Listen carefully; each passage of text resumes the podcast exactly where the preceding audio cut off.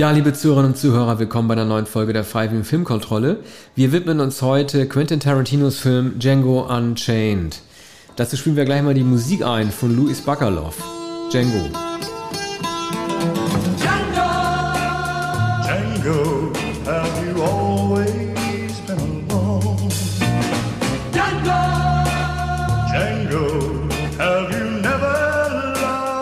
again? als diese Musik äh, ertönt ist, äh, Arne, da hat mich gleich ein sehr ungutes Gefühl äh, beschlichen die, bei dieser Django-Musik. Ähm, das ist Musik aus dem Originalfilm äh, in dem Franco Nero den Django gespielt hat. Jetzt wird das Zweck entfremdet für einen anderen Django. Es gibt sehr, sehr aufdringliche Django-Chöre.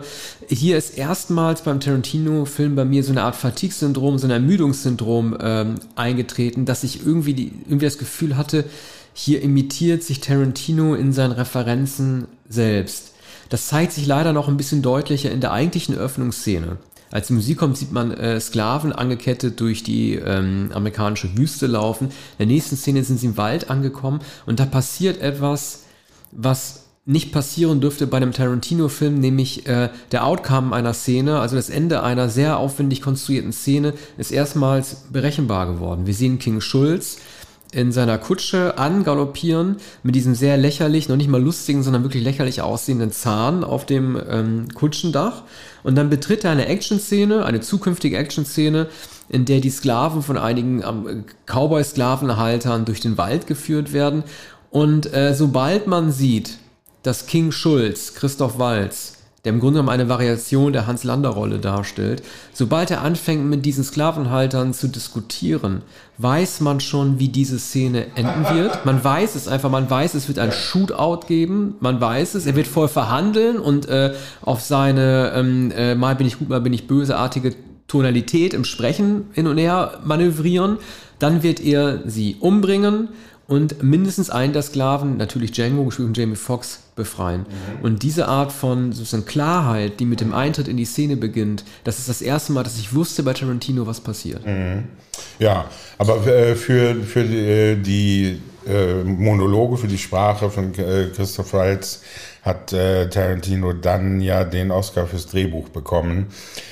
ich hatte bei, bei dieser Eröffnungsszene und, und bei dem bei dem gestellten, gedrechselten Idiom, das, das Wald spricht, der ja einen Deutschen spielt, der des Englischen gar nicht so gut mächtig ist und der sich ein, der ein altertümliches Englisch spricht, das übrigens in der deutschen Übersetzung auch gesprochen von Walz mindestens äh, so elegant ist oder noch schöner ist, denke ich. Und ähm, das ist neben den anderen Waldschen Ausführungen und ganz am Ende dann auch Jamie Foxx Ausführungen äh, wahrscheinlich der Grund oder muss der Grund dafür sein, dass Tarantino äh, den Drehbuchpreis gewonnen hat, was ja insofern überraschend ist, als nichts, äh, was der Film sonst zeigt, darauf hindeutet, dass er diesen Preis hätte gewinnen können. Ne? Also das, äh, das ist erstaunlich, zumal der Film gar nicht, äh, gar nicht gut gebaut ist. Er ist auch nicht überraschend gebaut. Es, es, müssen, es müssen diese Dialoge, die eigentlich ja Monologe sind.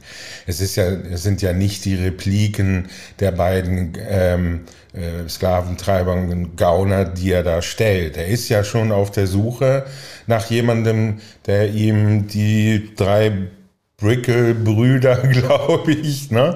Der weiß, wo die sich befinden und dieser, äh, und dieser jemand ist, ist Django, der sich in dieser äh, Kolonne äh, befindet. Übrigens, ähm, natürlich Parallelen zu, zu der Sprachvirtuosität von Hans Lander, aber ähm, ähm, Schulz ist, ist natürlich das, das Gegenteil. Er ist ja ein guter Mensch.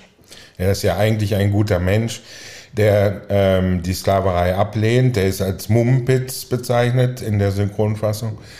Ähm, und der äh, Django befreit, der auch die äh, vier anderen befreit und ihnen genau sagt, äh, was sie machen müssen. Und falls jemand unter ihnen ist, der möglicherweise sich für Astronomie interessiert. Der Nordstern ist da oben. Sie wollen zum Nordstern, weil Sie auch sagen, er will unbedingt in eine aufgeklärtere Gegend. Sie befinden sich ja in Texas. Ja. Eine aufgeklärtere Gegend des Landes aufmachen, also Richtung Norden. Das empfiehlt er Ihnen. Ja. King ja. Schulz ist äh, natürlich, du hast es ja gesagt, er ist ein, er ist ein gutherziger Mensch. Es gibt ja diesen fatalen, es gibt diese fatalen Flashbacks, die ihn plagen, als er sich daran erinnert, wie einer der Sklaven von Hunden zerrissen wird.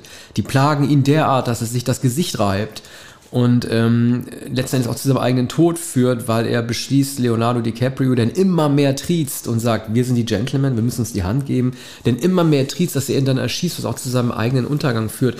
Unabhängig davon allerdings äh, kommt King Schulz im direkten Kontakt mit Django, äh, den er ermächtigen will, nicht über die Ziehvaterrolle hinaus. Also ich habe das Gefühl, dass er Django teilweise wie ein Kind behandelt, was natürlich auch damit zu tun hat oder dadurch erleichtert wird, dass sich mit der Figur Jamie Foxx, dem Django, das dürfte die einzige Hauptfigur Tarantinos sein, die nicht viel redet.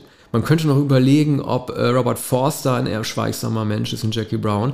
Aber dieser Django ist ein Mann der Tat und einer, der keine langen Dialoge führt. Ich kenne, ich kenne, also es, es gibt keine äh, längeren verbalen Auseinandersetzungen. Er ist sehr kurz angebunden. Er wird ja auch immer ähm, zurückgehalten. Er muss doch auf der Farm von Calvin Candy zurückgehalten werden. Naja, er, er lernt aber von äh, Walz und er lernt innerhalb kurzer Zeit so erstaunlich viel dass er, es am Ende so scheint, als wäre er nach der Folter und nachdem er sich befreit hat, selbst äh, zum King Schulz geworden, äh, weil er plötzlich auch so geschwollen daherredet und plötzlich viel mehr weiß. Er ist ja unbelesen und, und wird ja belehrt von, von dem sehr belesenen, äh, gebildeten äh, Schulz. Und ähm, am, am Ende äh, ist sozusagen der Geist des äh, toten Schulz in ihn gefahren. Und äh, er beginnt auch schon Vorträge zu halten. Also die, die drei Schergen am Ende, darunter Tarantino selbst in einer äh, tollen Rolle, äh, müssen sich von ihm auch schon allerlei anhören. Ich fühle dennoch, dass äh, Jamie Jamie Foxx sich nicht wirklich, dass es nicht geschafft hat, sich in der Rolle richtig einzurichten. Er ist natürlich angelegt als eine Figur, die sich selbst entwickeln muss, die ihre eigenen Stärken erst kennenlernen muss und die sich trauen muss, sich zu behaupten, weil er nur die Sklaverei kennt. Aber ich habe das Gefühl, er, er weiß nicht, wie er den Django anpacken soll. Es gab ursprünglich ja Gespräche mit Will Smith, dass er die Hauptrolle übernimmt. Will Smith wiederum, das hat ja zum Glück nicht funktioniert, also er hat die Rolle dann nicht angenommen.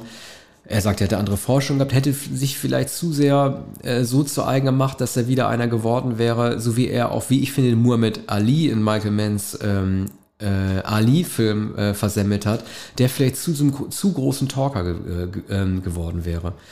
Er hätte die Rolle von Wald spielen ja, müssen. Ja, genau.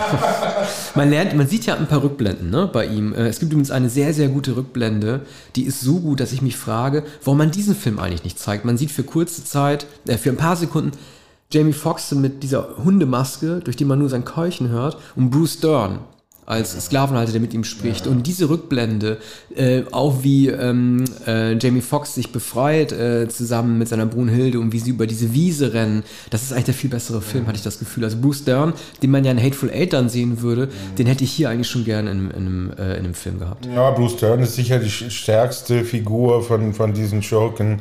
Ähm, und zwar äh, stärker als Don Johnson, stärker als Leo DiCaprio auch stärker als Samuel Jackson in dieser etwas merkwürdigen Figur eines, ähm, wie soll man sagen, Stadthalters, schwarzen Stadthalters, der, der äh, die, die Villa betreibt, ich glaube im Auftrag von DiCaprio, und der aber selbst äh, schon seit 50 Jahren auf der Plantage selbst eigentlich zum Herrn dieser Plantage geworden ist, weil DiCaprio, das in Tennessee, weil DiCaprio sich sonst woanders befindet. Und immer wenn er mal dahin kommt, ähm, dann ist ähm, Sam Jack Jackson ihm zu Diensten. Ansonsten führt er selbst die Plantage und hat natürlich auch das Gebaren und, und, die, ähm, äh, und, und das Regiment äh, eines Plantagenbesitzers äh, übernommen. Hat ja nicht umsonst auch einen äh, weißen Namen, ne? Steven. Es, es soll, Im Grunde genommen ist er, wenn man das mal so sagen darf, ein weißer Schwarzer in diesem Film, weil er äh, in treuer, in, äh, in, in treuer äh, oder in, in Loyalität zu Leonardo DiCaprio er seine eigenen Leute auch betrug. Ja. Ne? Es gibt ein, ähm, Es gibt den Namen Brunhilde, den schon gesagt Broomhilda. Ja. Ähm, und ähm, Walz erläutert dem vollkommen ahnungslosen Fox äh, die Nibelungensage und, und, erklärt Siegfried und Brunhilde. Und äh, das ist sehr schön, wobei das natürlich die, den Charakter einer Lektion hat. Ne? Da, da wird Fox wie einem Kind äh, diese Sage erklärt, die deutsche, berühmteste deutsche äh, Legende. Aber bis dahin ist, ist der Film äh, sehr, äh, sehr burlesque äh, fast slapstickhaft, hat einen heiteren Ton und das schlägt natürlich vollkommen um, wenn dann äh, Leonardo DiCaprio auf seinem Anwesen ins Spiel kommt und ähm, Brunhilde befindet sich dort. Das ist ja eigentlich ein äh, erst ein Suchfilm, The Searchers, und am Ende wird es ein, ein Rachefilm. Äh, Jamie Foxx übt Rache an, ähm, an der Schändung von Brunhilde. Ja, Brunhilde heißt von Schaft und das hat Tarantino selber äh, erzählt. Ich selber wäre nicht drauf gekommen. Man muss Schaft tatsächlich als Shaft lesen, mhm. denn sie ist angedacht als äh, die Großmutter des Shaft, den wir in den 70er Jahren in Amerika leben würden. Das heißt also, diese Art von ähm, ja, äh, ja, wie, wie soll man sagen, halt irgendwie von Emanzipation, die sich dann durchsetzt, die Jamie Foxx dann auch als Großvater mit weiterträgt, die ist hier schon, die Chef dann hat, die ist hier schon in diesen beiden dann, dann angelegt gewesen. Äh, vielleicht können wir mal kurz über einzelne Episoden des Films äh, äh, reden. Es gibt natürlich Reminiszenzen an ältere Western, du wirst sie sicherlich mit Namen kennen, nämlich wenn Blut auf, auf die Baumwolle, in den Baumwollfeldern halt spritzt. Es gibt aber auch äh, Szenen wie, ähm, äh, oder das war Tarantino sehr wichtig, einen Western zu drehen, der teilweise auch im Schnee spielt. Das ist ja nochmal ein Genre für sich, Western, die im Schnee spielen. Deswegen gehen sie ja auch in die Berge und machen ja. dort die Schießübungen und so. Auch der, der, der Film, der Django-Film mit Kinski. Ne? Ah ja. Im Wesentlichen. Also der, ich würde mal Kobuchi, glaube meine ich. Ja. Ende der 60er Jahre. Äh, sie kommen dann auf diese, zunächst einmal auf diese Plantage von Don Johnson äh, das ist ja die Frage, ob das Episodische des ersten Teils des Films vielleicht ein bisschen zu viel Aufmerksamkeit auf sich nimmt und man dann diesen Calvin Kennedy, den Leonardo DiCaprio gar nicht mehr braucht, nachdem man Don Johnson mal kennengelernt hat. Ich sehe Don Johnson trotzdem immer gerne und er spielt ja in diesem Film, wie auch in den Filmen von S. Craig Saylor übrigens, immer ein Lawman gone wrong oder einen, der irgendwie sehr viel Macht hat, aber die missbraucht und zu einem schlechten Menschen wird. Also ich habe Don Johnson zum Beispiel sehr gerne gesehen, fand nur halt die äh, schnippische Art, mit der äh, die Ku Klux Klan Männer über ihr Kapuzenproblem reden. Das ist was, das kannst du in Trailern bringen, das wurde im Trailer ja auch sehr weit ausgeweitet, aber äh, ich weiß nicht, ob es äh, schon, also ob da nicht eine Grenze überschritten wird, ob es nicht zu, zu despektierlich ist, Witze über die Größe der Kapuzen zu machen. Nun macht er auch Jonah Hill ja auch mit, man sieht ihn ja, wie die, wie die Kapuze abnimmt. Das wirkte auf mich so ein bisschen wie ein Freundschaftsdienst, den man für so einen One-Off-Gag in diesen Film mit eingebaut hat. Ja, also das ist ein Tarantinoismus und, und äh, eine der, der verhältnismäßig wenigen Kindereien in diesem Film. Ne? Also das ist schlichtweg albern. Wenn, wenn dann gesagt wird, oh, ich, ich kann ja gar nicht, äh, wenn ich die Kapuze aufziehe, kann ich gar nicht durch die Schlitze gucken. Und dann sagt jemand, ich habe 30 Kapuzen geschneidert und ihr seid so undankbar. Ne? Also da, da kippt der Film ins Ganz und gar äh, lächerliche. Und, und äh, man denkt, naja, also möglicherweise geht das jetzt so weiter. Es ist eine, eine einzige Veralberung äh, des Toppers und des eigentlichen Themas. Und ähm, er, findet, er findet eigentlich niemals den, den Ton, er ist nicht entschieden darin, ob er entweder ein, ähm, ein Spaghetti-Western drehen will, ein, ein Italo-Western, ob er den Western im Schnee drehen will, den er dann mit Hateful Eight gedreht hat, ob er äh, eine Satire drehen will, ob er äh, einen Film über äh, die Sklaverei drehen will, einen ernsthaften Film über die Sklaverei, ob, ob er einen, äh, einen Action-Trash-Film über dasselbe Thema drehen will und oder ob er ein, äh, ein semantisches Kammerspiel drehen möchte, da es, da es ausschließlich um Sprechakte geht. Und ich glaube, der, der, dieser Film, der Sprechakte, der sich in, ähm, in, in, in Django befindet, das wäre ein sehr guter Film geworden. Also diese Szenen, da gebe ich dir recht, darin ist Leonardo DiCaprio sehr gut und darin ist Wild sehr gut. Jamie Foxx kommt da nahezu nicht vor. Also auf der, auf der Plantage, wo sie dann im Zimmer dinieren, hat man den Eindruck, Tarantino wolle äh, jetzt auch noch vom Winde verweht drehen eben die, die Plantage, das Herrenhaus und möglicherweise auch noch Stanley Kubricks Barry Lyndon, ne? das Geschirr und die, die, die Beleuchtung. Und, und äh, dieser Film nimmt, äh, dieser Teil des Films und dieses Diner nimmt ungefähr 20, fast 30 Minuten ein. Ja. Lass uns doch gerne mal über Candyland reden. Äh Calvin Condy, wie er gerne genannt werden will, also ein sehr neureicher Mann, der lustigerweise zwar französisch artikuliert werden möchte, selber aber kein, wie gesagt, wie Französisch kann. Ja. Auch sein Anwalt hat ja, das sieht man kurz in, in ja, Condi, man sieht in, in, diesen, in dieser Mandingo-Szene, ähm, da sieht man ja auch mal das Haus seines Anwalts, der trägt so eine ganz, der hat so eine ganz schlechte Nofretete-Büste ausgestellt. Da sieht man auch mal, wie die Geschmacksrichtungen dieser möchtegern Franzosen in Wirklichkeit sind. Tarantino hat, ähm, das war, glaube ich, das einzige Mal, dass er es gemacht hat, auf eine Rezension äh, geantwortet, die irgendwo erschienen ist, und hat einen sehr wütenden Brief zurückgeschrieben über einen Punkt, der mich auch stutzig gemacht hat. Ich weiß nicht, wie du das siehst. Es wird sehr aufwendig ähm, zwischen Jamie Foxx und Walz diskutiert, wie sie Brunhilde wieder rausbekommen aus dieser Ranch. Und äh, sie sagen ja, man muss sie freikaufen. Wie stellen wir das an? Der intuitive Gedanke wäre, man fährt hin, man sagt, pass auf, mein äh, Django der kennt Brunhilde, ich weiß, es ist ihre Sklavin. Wir bieten ihnen 12.000 Dollar, damit wir sie jetzt kriegen. Christoph Wald sagt, das kann so nicht funktionieren. Man muss das hinter dem Ofen halten.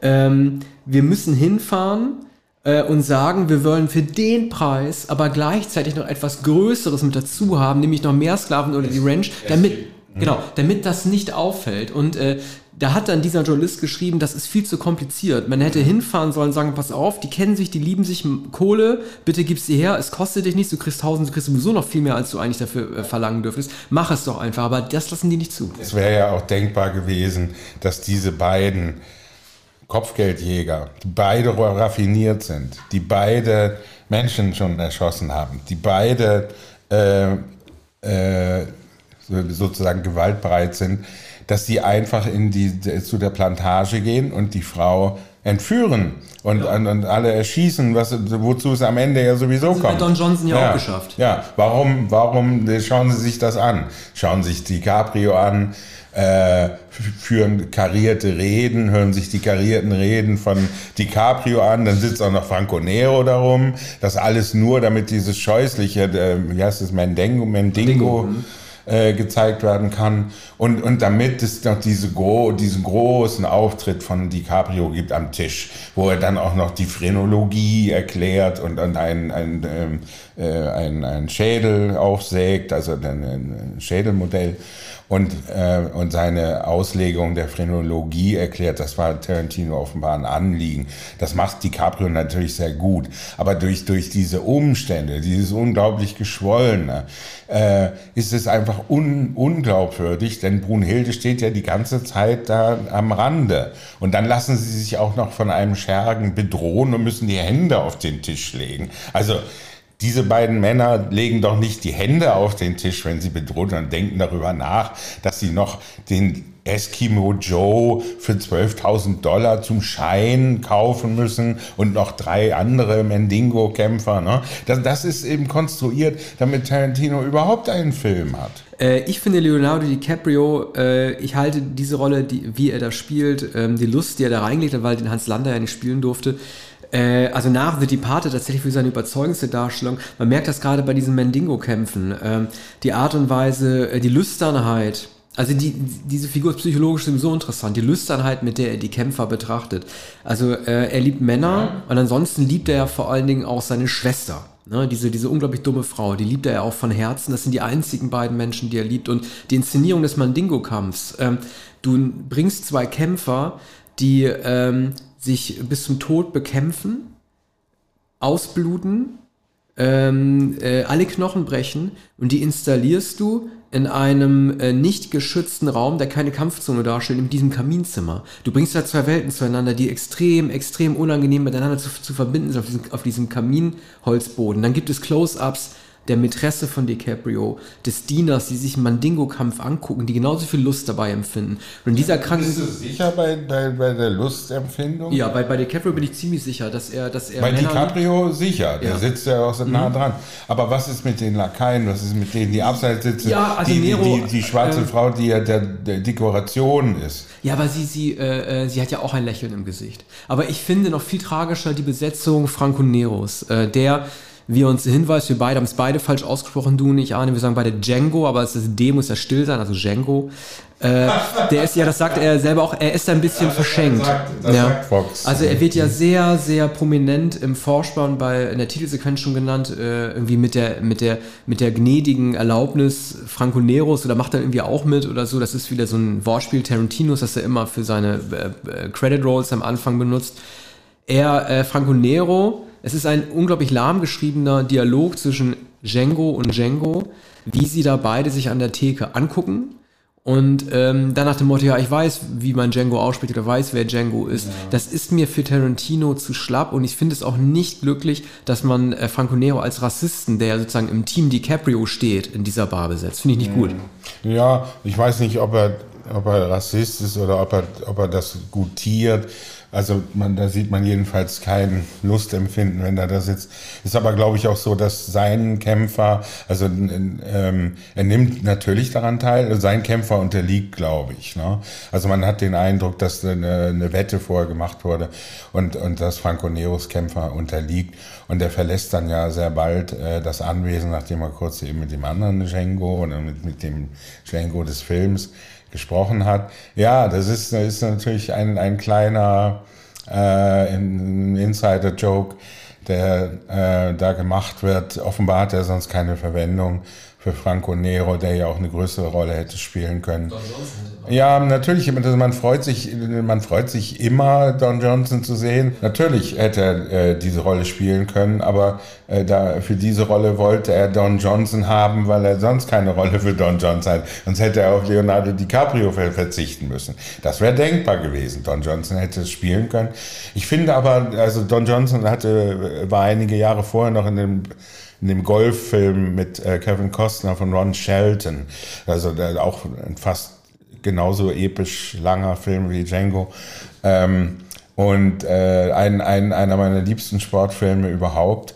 Aber äh, Don Johnson verfügt mh, tatsächlich nicht über die ähm, über die Fähigkeiten und über die Mimik von Leonardo DiCaprio. Das muss man sagen. Er ist ein, Fernsehschauspieler und hat, hat Miami Vice natürlich sehr, sehr gut gespielt, aber indem er einfach äh, anwesend war, ne? indem er einfach in den weißen Anzügen da rumging.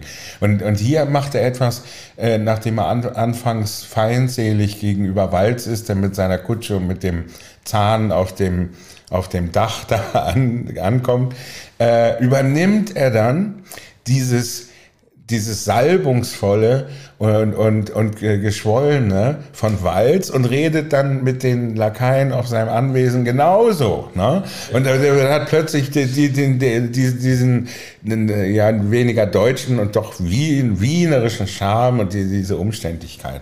Und, und, und das, das ist eben toll, dass man merkt, äh, Johnson, der niemals so sprechen würde, der Plantagenbesitzer, der niemals so sprechen würde, der hat sich die Manierismen von Walz abgeschaut und will, will den eigentlich verhohnenpiepeln. Und das endet aber für ihn und dann und, und für seine Plantage recht bald ähm, dann äh, äh, tragisch. Ich will mal kurz auf die Totenkopf-Szene zu sprechen kommen. Ähm, mit der Phrenologie, die du schon genannt hast. Bekannt wurde die Szene ja unter, de, unter anderem ja auch deshalb, weil ähm, der blutige Finger Leonardo DiCaprio hat seinen eigenen Wikipedia-Eintrag bekommen. Als er draufschlägt, mhm. äh, verletzt er sich an der Hand und mhm. ähm, diese Szene ist bekannt geworden dadurch, dass Leo einfach weitergespielt hat mit dieser blutigen Hand und, und, und, Tarantino weitergedreht hat. Die Intensität, die er hier zeigt, ne? Äh, ich weiß nicht, also die Szene lässt sich mit äh, Bill und Superman nicht wirklich vergleichen. Äh, in beiden soll ja eine Theorie erklärt werden. Der Unterschied ist nur, die Bill-Superman-Theorie, die ist kreativ und neu.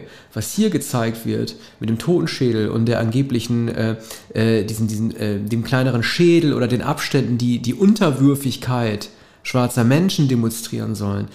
die dient ja nur dazu, zu erklären, dass Calvin Candy ein Rassist ist, aber das wissen wir ja längst. Sie untermauert seine Position nicht. Das wird nur als Show-off, als Überraschungsmoment genutzt, dass er sagt, ha!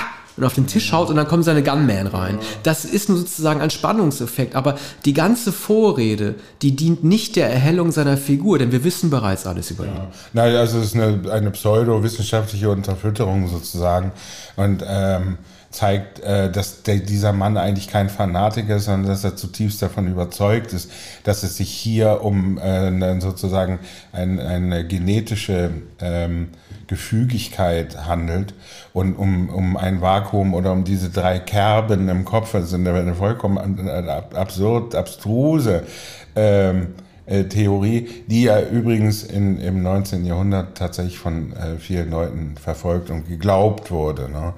Aber ob das, ob das hier notwendig ist, in, dass diese Pseudowissenschaftlichkeit ausgestellt wird, zeigt vielleicht, dass er ein äh, nicht richtig gebildeter, frankophiler äh, Sklavenhalter ist. Äh, aber dass, dass er sich den Anschein gibt. Ne? Es gibt ja auch diese Passage über äh, den äh, äh, Sklaven, äh, der, der D'Artagnan genannt wird. Dann sagt Walz, Alexandre Dumas, der war übrigens ein Schwarzer. Das, das will er DiCaprio ähm, äh, weiß machen. Das ist eine tolle Szene. Das, gut, gut, dass du sie erwähnst. Ich hatte nicht mehr dran, nicht mehr dran gedacht, aber diese Szene allein hat ja auch schon komplett äh, gereicht, um äh, DiCaprio zu entlarven, als einer, der wirklich überhaupt keine Ahnung hat. Das Interessante ist an Steven, ne? Äh, Steven war insofern wichtig, äh, er sagt am Ende, bevor er selber dran glauben muss, sagt er, Candyland war immer hier. Du kannst Candyland nicht zerstören und Candyland ist überall. Das ist ein Verweis auf, nicht ein Verweis, aber das, dieser Gedanke wird weitergeführt in The Hateful Eight, der sich auch um den Rassismus dreht und die Unterdrückung der Schwarzen. Und was Steven da sagt, das soll ein ähm, Verweis sein auf die Jetztzeit, dass diese Zeit immer noch präsent ist, dass äh, schwarze Menschen weniger wert seien. Und das ist äh, etwas, was, was, was Tarantino selten in seinen Filmen gemacht hat, bis zu diesem Zeitpunkt sowieso nicht, dass er auf konkrete ähm, rassistische Tendenzen in der Gesellschaft mit hingewiesen hat. Naja, wobei ähm, das, das, was hier gezeigt wird als Fabel, nun nicht auf aktuelle äh, aber das, ne. Rassismus geht ja bis heute Gültigkeit ja. hat, äh, ob er jetzt schlimmer geworden ist oder, äh, oder nicht halt einfach. Aber das soll halt, ja. Äh, äh, er wollte damit eine Erinnerung an die jetzige Zeit sein, äh, sagen, dass die, die Sklaverei zwar abgeschafft ist, aber der Rassismus nicht beendet ist. Ne? Mhm. Ja, das ist vielleicht am Ende als Botschaft etwas zu grell, wenn Samuel Jackson das sterbend ausruft. Ne? Mir schien es so, so ein bisschen wie Scarlett O'Hara in, in, eben vom Winde verweht. Ne? Ähm, so der Ewigkeitsanspruch des, des Südens. Ne? Also die, die, die Grandezza des Südens wird, wird, wird hier auch herbeizitiert und das stammt natürlich immer aus, aus vom Winde verweht und aus manchen Filmen der 30er Jahre von William Wyler ne? mit Betty Davis. Und ähm, das, das ist hier, ähm, und wir kennen es übrigens ja auch aus Fackeln im Sturm. Wir möchten schließen mit einem Lied, denn das musste, weißt du, das ist auch so, vielleicht sollten wir es auch gar nicht einspielen, aber ich will es nochmal erwähnen, der Soundtrack, ich finde den Soundtrack bei Tarantino, wie gesagt, diesmal ein wenig nachlässig konstruiert. Welcher Künstler muss eingespielt werden, wenn es um Western geht? Das ist natürlich Johnny Cash. There ain't no grave can hold my body down. There ain't no grave can hold my body down. Ich weiß nicht, ob sie ansonsten äh, RZA wieder um den Soundtrack gekümmert hat diesmal oder ob, ob Tarantino alles selber ausgesucht hat, aber er ist musikalisch eher unauffällig dafür. Das ist dieses, dieses Grablied von, von Johnny Cash. Ne? Ah, ja. Also es gibt, es gibt noch einen, ähm, einen anderen Song, der, der recht gut passt, äh, der Highway-Song, wenn, wenn Walz und äh, Fox äh, gemeinsam losziehen und sich umgezogen haben, dann, dann treten sie äh, aus dem Saloon sozusagen auf die staubige Straße und, äh, und dann, dann beginnt ihre gemeinsame Suche und machen gemeinsame Sache. Und, und ähm, das ist dann ein wunderbares Western-Klischee und dann wird, wird so ein, ein Country-Song eingespielt, der diesen Aufbruchsgeist verkörpert. Ne? Aber es ist wahr, die, die Songs sind, sind, hier, sind hier rein ähm, ähm, instrumentell aus, ausgesucht, um ähm, um, um Szenen miteinander zu verbinden oder zu illustrieren.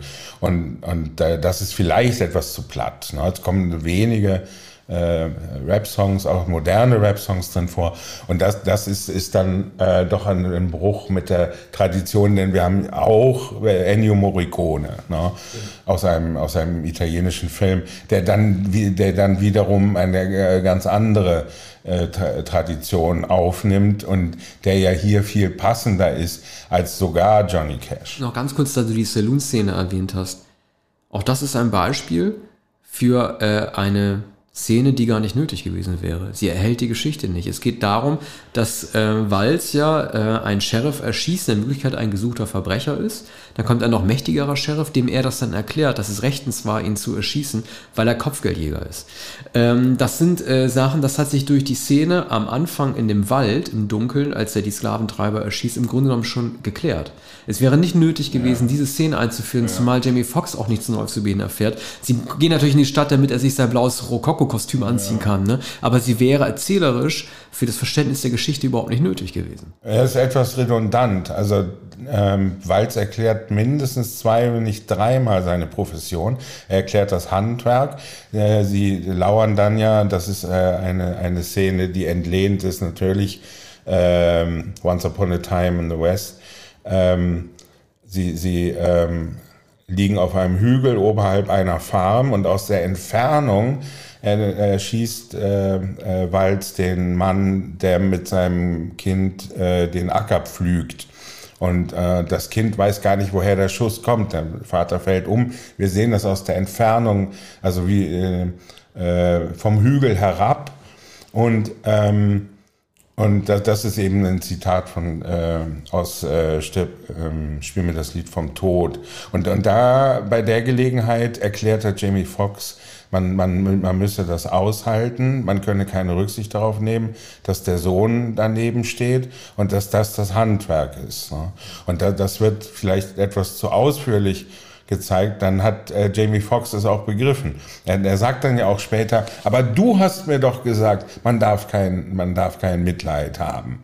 Man, man, man muss das tun, weil es zum Handwerk gehört und weil, du, weil es einen Steckbrief gibt und man hat das Recht dazu, diesen Mann umzubringen, lebend oder tot. Wie deutest du eigentlich, äh, jetzt muss ich aufpassen, nicht Django, sondern Django zu ja. sagen, wie deutest du eigentlich Djangos Verhalten am Ende, als er sich befreit aus der, ähm, aus, also aus den Fängen des explosiven Quentin Tarantino die anderen drei Sklaven, die in der Kutsche sitzen, mit denen gibt er sich nicht groß ab. Er gibt ihnen keine Anleitung oder keinen Tipp, wie sie erleben. Er, er reitet sofort zu seiner Brunhilde. Ja. Wie ist das gedacht? Also ähm, sagt er, jeder muss, jeder ist seines eigenes Glückes Schmied und ihr müsst selber wissen, wie er euch irgendwie da mhm. seinen eigenen Haaren aus dem Sumpf rauszieht. Ja. Oder ähm, spielt das keine Rolle? Oder ich meine, er hätte ja auch Vorbild sein können für andere Sklaven. Also den Eindruck hat man nicht, denn ähm, sie, sie bezeugen ja vorher, dass er tatsächlich derjenige ist, der eben nicht als Sklave äh, eingeritten ist auf diese ähm, äh, Plantage, sondern dass er mit, erstens mit einem Weißen gekommen ist und dass er, wenn, nicht, wenn er dem nicht gleichgestellt war, dass er doch jedenfalls nicht dessen Diener war oder dass er nicht äh, als Abhängiger äh, gekommen war. Aber da muss erstmal nachgefragt werden, ob das sich so verhielt. Ne? Ich glaube, äh, Michael Parks fragte. Ähm, und dann antworten sie, ja, das stimmt. Er, er, ist kein Sklave, er ist ein freier Mann. Übrigens, er heißt ja Django Freeman. Ne? Und äh, so. Und daraufhin ähm, wird, äh, werden die Aufseher erschossen, darunter Tarantino, der sogar in die Luft fliegt, weil er die äh, Dynamitstangen äh, in der Hand hat. Und dann aber dieses Ensemble der drei Schwarzen, die verbleiben in dem, äh, in dem äh, Transporter da auf der Kutsche. Ähm, die, äh, ich dachte sofort, die Anordnung dieser drei Figuren äh, und der eine mit dem Strohhut, das ist ein, ein Film mit Humphrey Bogart und Peter Ustinov, der heißt Wir sind keine Engel von Michael Curtiz, glaube ich, von 1955. Ganz genau diese drei, die heiligen drei Könige, und einer hat einen Strohhut, das ist Humphrey Bogart. Genauso ist es da angeordnet. Sehr interessant. Das muss ich mal nachlesen. Äh, da könnte man fast auf die Idee kommen, dass dir der Film gefallen hat. Äh, wir kommen äh, zur Schlussbewertung. Also ich würde sagen, dieser Film ist Tarantinos erster nicht sehr guter Film. Er ist ein guter Film, aber kein guter Tarantino-Film. Äh, deshalb gebe ich Django Unchained 3,5. Das ist ja immerhin noch eine äh, verhältnismäßig hohe Wertung, allerdings natürlich unter den anderen. Ja, na, ich finde auch nicht, dass es ein guter Film ist und ich finde nicht, dass es, ich würde eher sagen, es ist eine, noch ein ganz guter, in, in Passagen guter Tarantino-Film, aber es ist kein guter Film. Deshalb äh, zweieinhalb. Dann findest du ihn immerhin schlechter als mein Lieblings-Tarantino-Film Inglourious Bastards. Ja, das würde ich sagen. Das ist ja schon mal was. Aber ich, ich, das ist ein halber, ein halber Punkt. Immer noch gnädig. Mhm. Gut, als nächstes geht es weiter mit The Hateful Eight. Tschüss. Bis bald.